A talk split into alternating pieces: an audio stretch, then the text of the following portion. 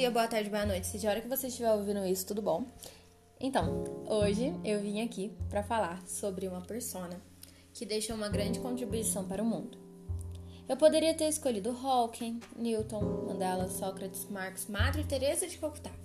Mas resolvi escolher alguém que contribuiu para algo que é muito presente na minha vida, a música.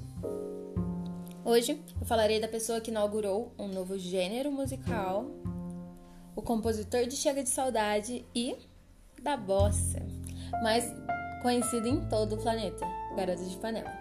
Este é Antônio Carlos, brasileiro de Almeida Jobim, ou Tom Jobim. Ele nasceu no dia 27 de janeiro de 1927 em uma casa localizada na rua de Conde de Bonfim, no bairro da Tijuca, na zona norte do Rio. O músico nasceu em sua própria casa, em um parto realizado pela mesma pessoa que trouxe o sambista e compositor Noel Rosa ao mundo.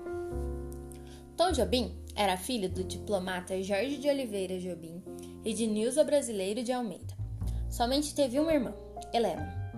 Com menos de um ano de idade, sua família mudou-se para o bairro de Ipanema, na Zona Sul.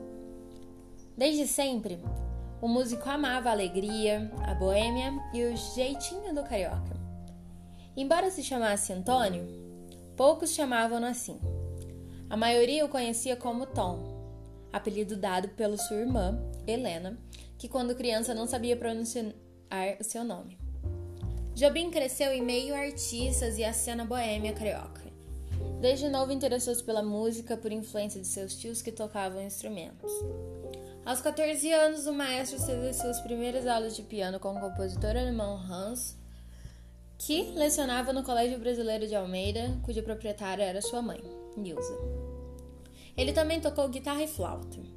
O músico chegou a estudar um tempo o curso de arquitetura e urbanismo, mas o abandonou para se dedicar à música, sua grande paixão.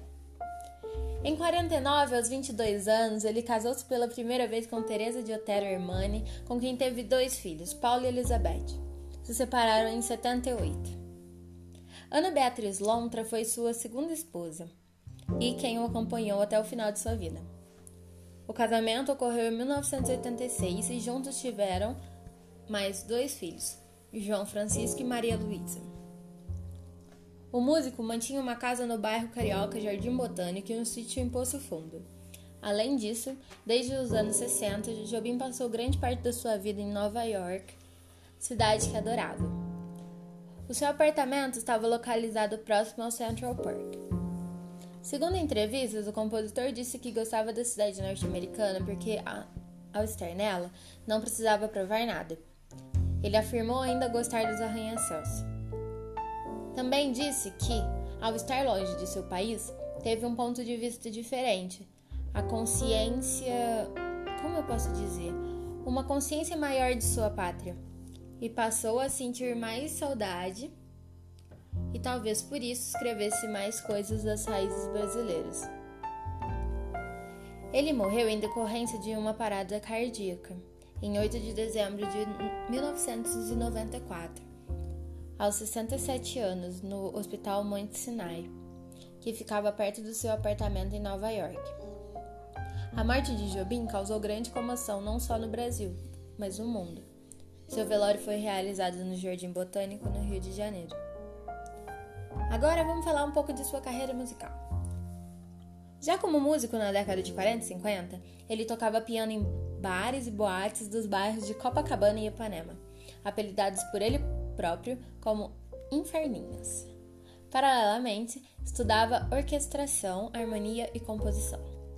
Em 1952, o brasileiro foi contratado pela gravadora Continental. O primeiro grande sucesso musical de Tom foi um samba-canção intitulado Teresa da Praia, em 1954.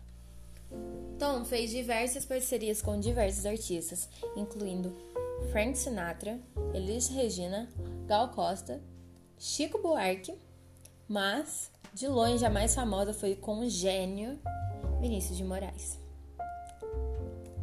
Chega de Saudade é considerada a canção que inaugura a bossa nova no Brasil e no mundo. Foi escrita por Vinícius e composta por Tom no final de 1956. A primeira gravação data de 10 de julho de 1958, na voz de Elizabeth Cardoso, com um brilhante arranjo de orquestra do próprio Tom Jobim. Os estudiosos consideram essa gravação o primeiro registro fonográfico da bossa nova. A versão de João Gilberto, gravada no mês seguinte com um novo arranjo rítmico de autoria do cantor baiano, lançou sua carreira e confirmou sua posição de expoente do novo gênero musical criado no Brasil. Embora Jobim e Vinícius de Moraes tenham feito várias parcerias musicais, Garota de Ipanema é a mais conhecida de todas. Pesquisas indicam que essa canção, mundialmente conhecida, faz tanto sucesso até hoje porque ela fala sobre coisas simples da vida e as pessoas têm empatia por isso. Em entrevista a uma rádio no final da década de 70, Tom contou que o episódio narrado na música, a mais famosa de sua carreira, realmente aconteceu. Jobim lembrou que no início dos anos de 1960, em Ipanema, realmente havia uma garota excepcionalmente bonita. Enquanto ele e seus amigos tomavam chopp no bar Veloso, a moça passava por lá, o caminho do mar, e todo mundo parava para vê-la, porque a moça era cheia de graça. O compositor criou uns esboços da letra da música e mostrou ao seu amigo Vinícius, que também deu algumas pitadas. Em 1962, nasceu a canção Garota de Ipanema. Em 65, Jobim disse que a garota que serviu como inspiração para a música era real e na época tinha 18 anos. Ela chamava-se Elo Pinheiro e até hoje tem status de celebridade. A música foi tocada pela primeira vez em 2 de agosto de 1962, em um pequeno nightclub em Copacabana. Porém, o cantor Perry Ribeiro foi o primeiro artista a gravar a canção no mesmo ano. Em 1963, Jobim criou uma versão instrumental para a música e inseriu na sua primeira produção americana chamada O Compositor Desafinado. Garota de Ipanema foi interpretada em inglês por Astrid Gilberto em março de 1963 na famosa sala de concertos Carnegie Hall em Nova York. O saxofonista de jazz Stan Getz também executou a canção por cinco minutos. Segundo estudos, em 67, o cantor norte-americano Frank Sinatra ligou para Jobim e pediu para gravar Garota de Ipanema. Com isso, a música tornou-se mundialmente conhecida, causando ainda a explosão da bossa nova nos Estados Unidos.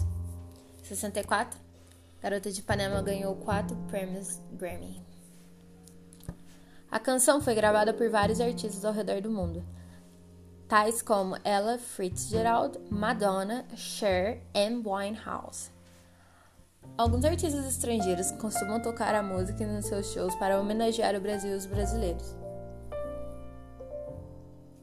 A música Garota de Ipanema foi a primeira que deu a Tom grande projeção no exterior.